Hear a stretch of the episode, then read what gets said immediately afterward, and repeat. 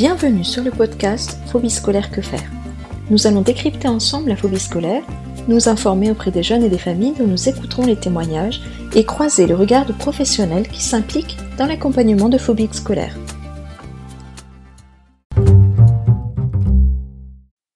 Bienvenue sur le premier épisode de Phobie scolaire que faire. Bonne écoute.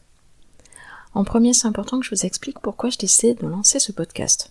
Je m'appelle Dorothée Dénin, je suis médecin psychiatre et j'accueille depuis plusieurs années des jeunes qui souffrent de ce que l'on appelle communément phobie scolaire. Alors la plupart se sentent très isolés avec les situations qu'ils traversent, eux-mêmes et leur famille. Il existe des associations auprès desquelles les parents euh, ne se retournent pas forcément, et surtout la répartition géographique des associations, elle peut être un peu disparate sur l'hexagone. Ils ne les connaissent euh, pas toujours. En plus, ces associations de parents, c'est vraiment pour aller discuter aussi de son cas, mais cela n'apportera pas euh, forcément de solution, notamment au niveau soins. Devant ce ressenti d'isolement dont les familles nous font part, il y a trois ans, juste avant le Covid, euh, j'avais monté un groupe de parents avec une collègue, assistante sociale de mon service. On voulait que notre démarche soit hors de l'hôpital, parce que sinon ça sélectionne des parents qui ont déjà un pied dans les soins hospitaliers. Les rencontres se déroulaient le soir dans les locaux d'une association qui s'appelle l'UNAFAM. C'est une association pour les familles de malades psychiques.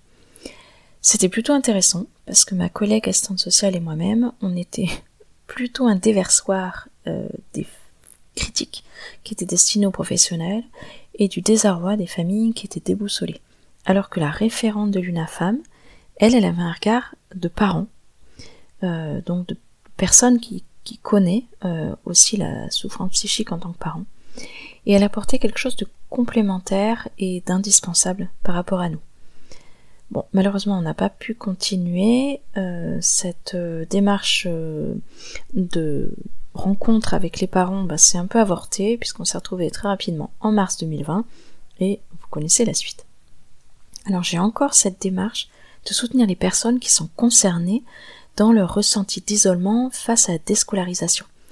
Je n'ai pas retrouvé de podcast spécifique phobie scolaire, euh, deux épisodes euh, quelque part euh, de témoignages sur une radio. Or ces personnes que je rencontre dans mon travail pensent souvent être seules à connaître ce phénomène et à se battre contre cela. Or ce n'est pas le cas. Et je leur dis d'ailleurs souvent qu'ils sont pas les seuls. Mais ma parole de soignante, elle n'a pas du tout la même portée que celle d'une famille qui traverse une situation similaire. Donc c'est aussi important de pouvoir s'identifier. On va pas s'identifier à un médecin psychiatre. Hein. Donc les familles vont s'identifier à d'autres familles. Et cela permet aussi de dédramatiser une situation. Bien sûr, dans un service hospitalier comme le mien, on a un énorme biais de sélection, puisque la porte d'entrée, c'est la phobie scolaire elle-même. Donc nous, on a l'impression qu'il y en a beaucoup. Ce podcast, il se veut informatif, avec des notions un peu théoriques et pratiques aussi, et c'est un podcast surtout de partage via des témoignages. Il a cette ambition que les personnes touchées par ce trouble puissent se dire je ou, nous, notre famille, nous ne sommes pas seuls.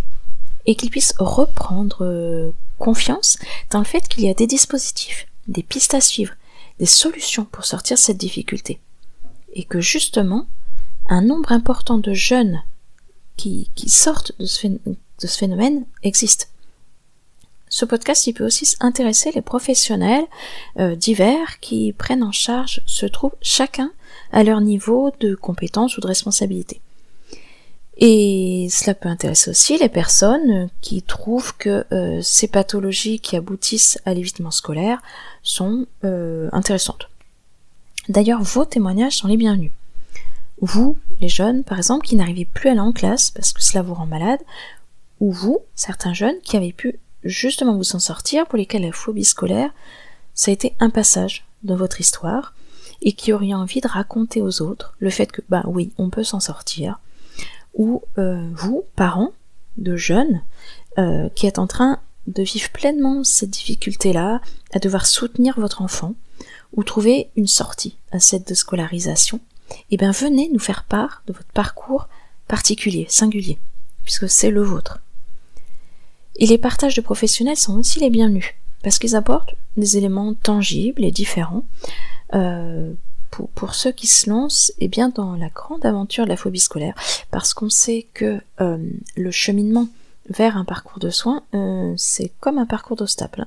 C'est vraiment semé d'embûches. Alors maintenant, on va se pencher sur la phobie scolaire elle-même, pour qu'on sache de quoi on parle exactement, mette un peu les mêmes bases, et qui se retrouve concerné par euh, ce phénomène de phobie scolaire. En France, le diagnostic médical en tant que tel, n'existe pas. La définition qui est fréquemment reprise, c'est celle d'un psychanalyste qui a écrit un livre assez généraliste en pathologie de l'enfant et de l'adolescent. Euh, ce, monsieur s'appelle Deharu Riagera. Il écrit en 74, donc ça date. Il parle d'enfants qui, pour des raisons irrationnelles, refusent d'aller à l'école et résistent avec des réactions d'anxiété très vives ou de panique, si on les force à y aller. Justement, en langue anglaise, on fait des diagnostics avec les mots d'anxiété et de refus scolaire.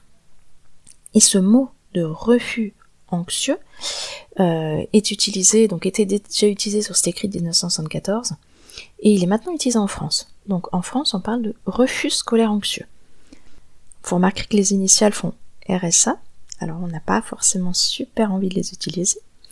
Mais le refus scolaire anxieux, ça euh, décrit bien ce que la plupart des jeunes vivent.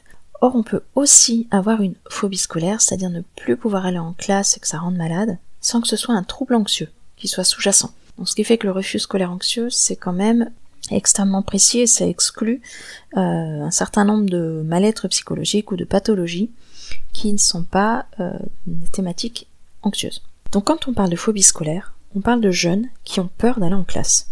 Pour le faire de manière un peu euh, brute, euh, ça rend malade d'aller en classe. Donc ce terme de phobie scolaire, il est un peu inadapté, parce que c'est pas une phobie spécifique, comme la phobie des araignées ou la phobie de l'ascenseur.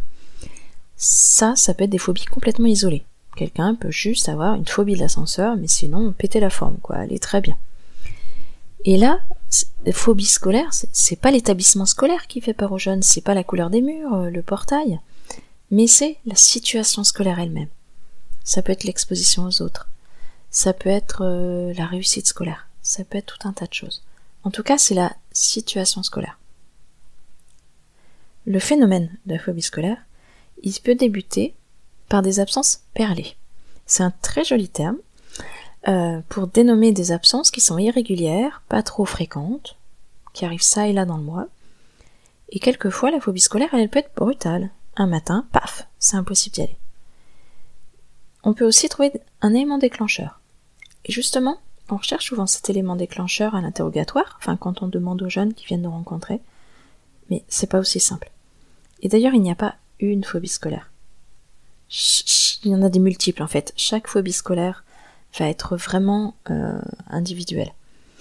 Donc le démarrage, il peut être euh, donc variable, soit progressif avec ses absences perlées, soit extrêmement brutal. Éléments déclencheurs, si on en retrouve, ils peuvent aussi euh, être variés. Par exemple, un épisode infectieux, classiquement l'épisode infectieux de l'automne ou de l'hiver, la gastroentérite virale, ou un élément familial qui s'est produit. Ça peut être un parent qui, a fait une grosse chute, l'enfant a eu très peur, ou un parent qui a une maladie, et le jeune ne peut plus vraiment partir de chez lui parce que s'il va en classe, il peut potentiellement se passer quelque chose chez lui. Donc on cherche souvent s'il n'y a pas une, maladie parentale ou si un jeune ne peut pas se faire du souci pour son parent. Ou alors comme des éléments déclencheurs dans le contexte scolaire, et c'est là qu'on retrouve les notions de harcèlement. Alors, le harcèlement, on le traitera ultérieurement euh, de manière euh, spécifique parce que ça nécessite vraiment d'être euh, parlé de manière individuelle. Alors, ces jeunes qui peuvent plus aller en classe, ils sentent mieux s'ils n'y vont plus, puisqu'ils évitent le contexte qui les rend malades. Donc, ils vont mieux, mais de façon transitoire. Alors, l'évitement, c'est justement un facteur de maintien, ça s'appelle c'est-à-dire quelque chose qui va faire que la situation elle va durer. C'est-à-dire que le jeune il va percevoir je vais en classe, je suis malade, mal au ventre, à la tête, envie de vomir, je fais des malaises, sienne du nez.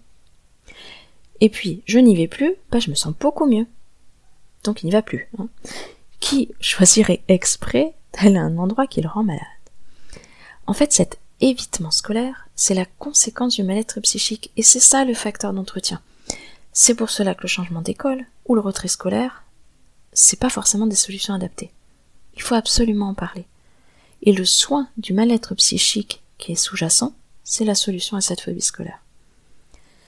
Depuis quelques années, il y a un autre phénomène qui vient se surajouter à la phobie scolaire et qui complique vraiment beaucoup nos prises en charge. C'est l'usage intempestif de l'écran. Quel qu'il soit, hein, la télé, l'ordinateur, la console, maintenant les montres sont complètement euh, complexes aussi. Et au quotidien, on assiste au fait que beaucoup d'adolescents en phobie scolaire vont faire un mésusage des jeux vidéo, très souvent en ligne. Cela va leur donner l'illusion d'une vie sociale, parce qu'ils ont des relations sociales de cette manière. Ils vont pouvoir vous parler de plein de gens, euh, tout autour de la France, voire du monde, en fonction euh, des décalages horaires. En plus, ils sont pas en classe, donc ils peuvent potentiellement jouer la nuit. Voilà. Donc ça inverse complètement leur rythme veille-sommeil. On appelle ça le rythme nictéméral, qui est complètement inversé, donc va déjà falloir remettre ça dans l'ordre. Donc voilà, donc ça permet d'avoir une occupation aussi, une distraction, mais ça permet pas de traiter le mal-être psychique.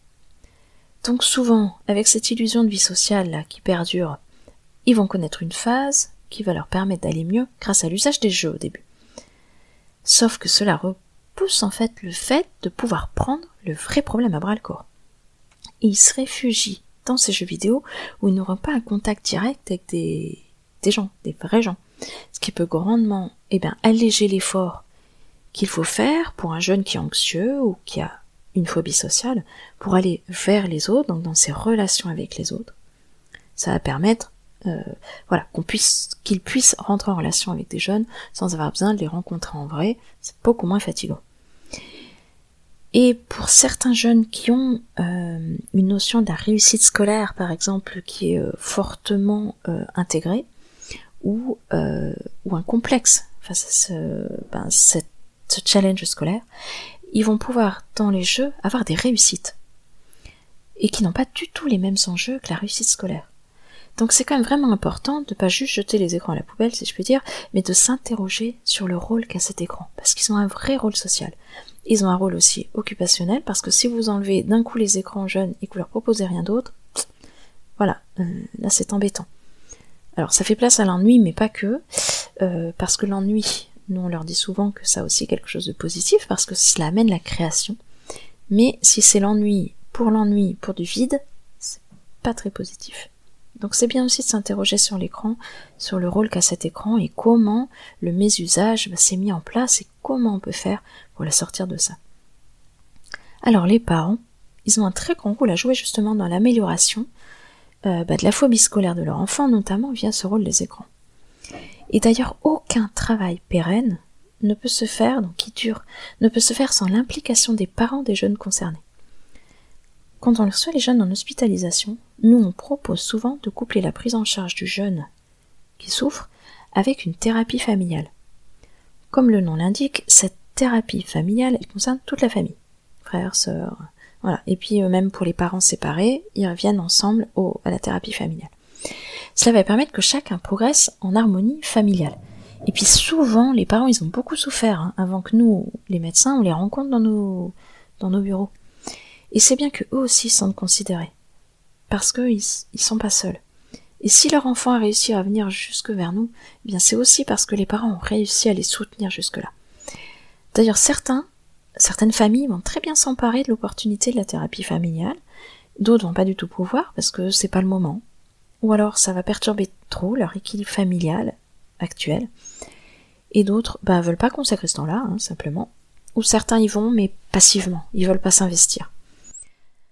Alors vous posez peut-être des questions sur les dispositifs qui existent pour être aidés, soutenus quand, bah, quand ça se produit. Alors en premier, parlez-en absolument avec l'établissement scolaire. Que votre enfant aille encore dans l'établissement scolaire ou qu'il n'y aille plus du tout. Vous, parents, prenez rendez-vous CPE principal, principal proviseur d'établissement en fonction de l'interlocuteur, infirmière. Hein, les établissements scolaires qui ont encore des infirmières, c'est formidable. Et au cas où, il y aurait même un médecin scolaire. Alors ils pourront déjà vous aiguiller sur les moyens qui sont le plus adaptés pour votre enfant. C'est eux les premiers interlocuteurs. Alors pour un jeune dont le décrochage scolaire débute, il est possible de chercher un aménagement d'emploi du temps qui permettrait de soulager un petit peu les, gros efforts qui rendent malade pour pouvoir y aller. C'est-à-dire, il y a un peu moins de fois besoin d'y aller, donc ça permet de soulager, et progressivement on va augmenter le temps de présence scolaire pour revenir ensuite à temps plein. Ceci se fait soit directement avec l'établissement, soit avec l'aide d'un médecin, et ça peut être via ce qui s'appelle un PAI, projet d'accueil individualisé. Pour ceux pour lesquels la phobie scolaire est déjà trop enclenchée et que le jeune ne peut plus du tout aller en classe, il existe l'APAD, c'est l'accompagnement pédagogique à domicile ou à l'hôpital ou à l'école, qui est un dispositif qui est transitoire pour maintenir la scolarisation. Il s'agit de cours qui sont dispensés par les enseignants de l'établissement, au domicile ou à l'école, ou dans certains cas à l'hôpital. Et le recours à ce dispositif, c'est normalement demandé par le collège ou le lycée, il n'est pas destiné à durer plusieurs jeunes qui sont déscolarisés vont prendre l'option scolarisation complète à la maison. Alors c'est une fausse bonne idée. Le CNED n'a pas été conçu, puisqu'on parle très souvent de ça, du, donc du Centre national d'enseignement à distance, ça n'a pas été conçu pour des jeunes euh, qui sont malades d'aller en classe. Et l'ennui du CNED, c'est que ça va entretenir le refus scolaire quand il est à point de départ euh, mal-être psychopathologique alors que le CNED, il est adapté pour les sportifs de haut niveau, pour ceux qui voyagent, pour suivre une option qui manque dans leur établissement. Alors si le choix du CNED se fait, cela peut être en accord avec un médecin, avec des soins adaptés, en attente par exemple d'une prise en charge spécifique en hôpital de jour, en ATTP ou en hospitalisation un petit peu plus longue. Euh, pour pas s'éloigner complètement de la scolarité, on peut se dire, bon bah voilà, on fait une inscription au CNED en attendant autre chose, ou alors, si on perçoit, nous, médecins, que c'est bien possible que ça dure pas. Voilà, que la déscolarisation dure pas et qu'on puisse quand même faire quelque chose, mais que repartir en classe tout de suite, c'est trop tôt. Voilà.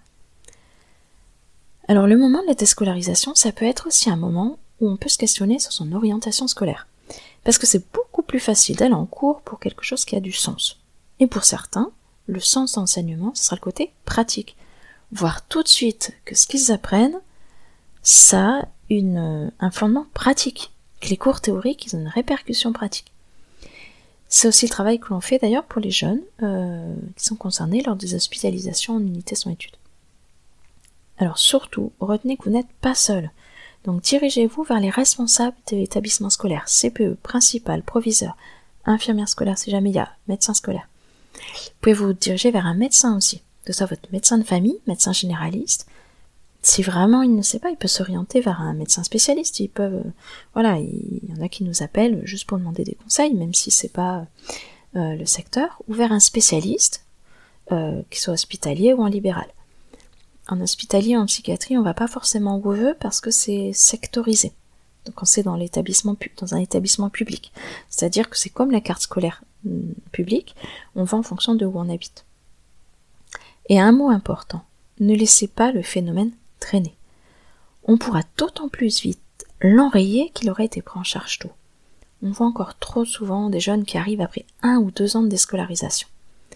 Bon, on va être honnête, la crise Covid de 2020 avec ses confinements et ses messages de les autres sont des dangers, restez chez vous, ça a quand même mis un, beaucoup d'accélérateurs à tout ça. Ça a quand même transmis un message excessivement négatif. Bon, voilà, on reviendra pas là-dessus. Alors, ce podcast, celui-ci était volontairement assez court pour pouvoir euh, mettre les bases, en fait, de, ce qui suivra. Et j'espère que les différents podcasts qui vont suivre vont vous aider et vont permettre euh, ben, aux familles qui sont touchées par la phobie scolaire ou à celles qui s'intéressent à ce phénomène d'avoir des informations supplémentaires. Merci beaucoup pour votre écoute et à bientôt.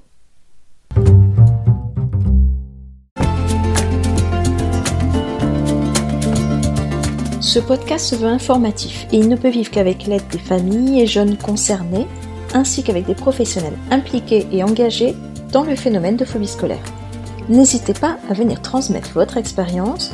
Pour cela, contactez-moi via l'Instagram podcast phobie scolaire que faire.